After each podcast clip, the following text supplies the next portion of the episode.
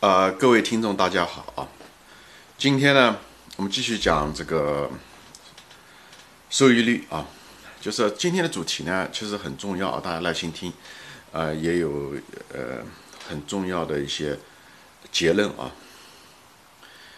呃，讲的结论是什么呢？就是说，年收益率如果它这个波动啊很大的，比方它涨百分之五十，又跌百分之五十。它这个亏损会越厉害。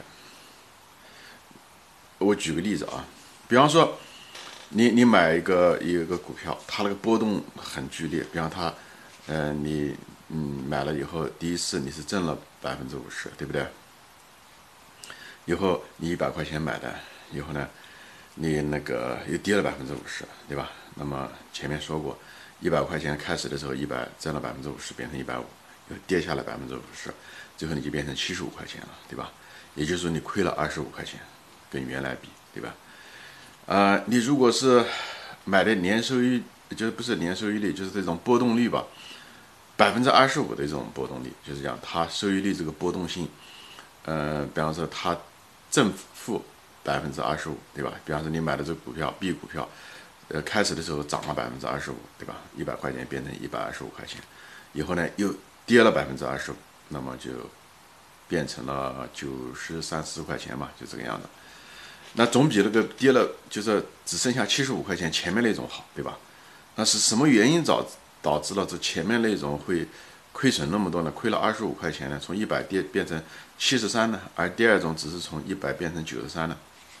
就这个收益率的这个波动造成的波动性啊，不是收益率本身，是波动性。你就怕这种。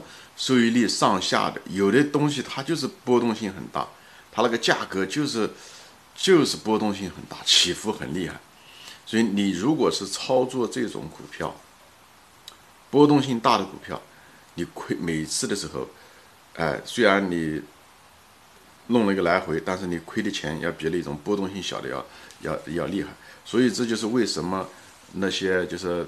那些很多散户不是喜欢就是炒那种概念股啊、小盘股啊，概念股、小盘股它一个特点就是它波动性很大，波动性很大。所以你你如果长期操作这个东西的话，你每次的时候操作跟那个比那个波动性比较小的，比方大盘股啊，或者是比较优质的股，你这天然上面你就有一种亏损的优势，嗯，那个利势。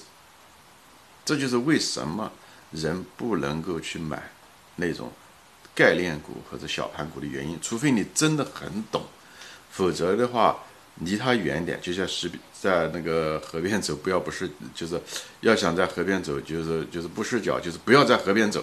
讲远离这些概念股、小盘股的原因，我刚才提供了个例子：百分之五十上下和百分之二十五上下，最后导致了你这个亏损的这个幅度是完全不一样的。你如果操作这种股票，你每次操作一次丢了那么多钱，每次操作丢了那么多钱，最后你就像十几次下来，你的本金就全没了，就这个原因，所以要远离。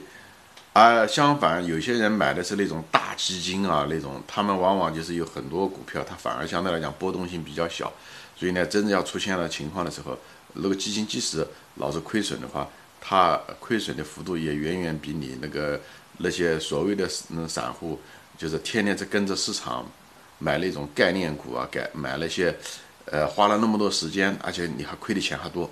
哎，买基金的人他什么都没动，他就放着了，嗯，那也是不错的。就是讲，或者是即使损失起来也比较小。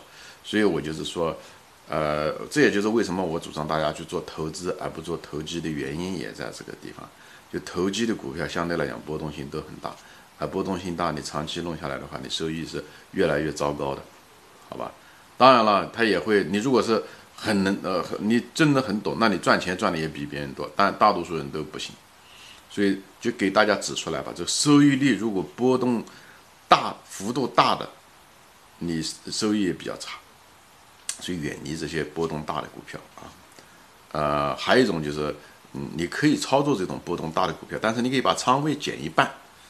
对吧？那么你仓位减一半的话，那波动率百分之五十的话，你亏起来的时候就不是亏的百分之五十，你亏的是百分之二十五，那也就是变相的把你的那个波动率降下来了，也可以，你可以通过仓位啊能降低，这是另外一个话题，我只是给大家提出来，让大家就是有兴趣的你可以去研究，你可以一个是远离波动率比较大的，还有一种就是你要真要是涉及到波动率比较大的时候，你把仓位减一半，也可以起到这样的作用，好吧？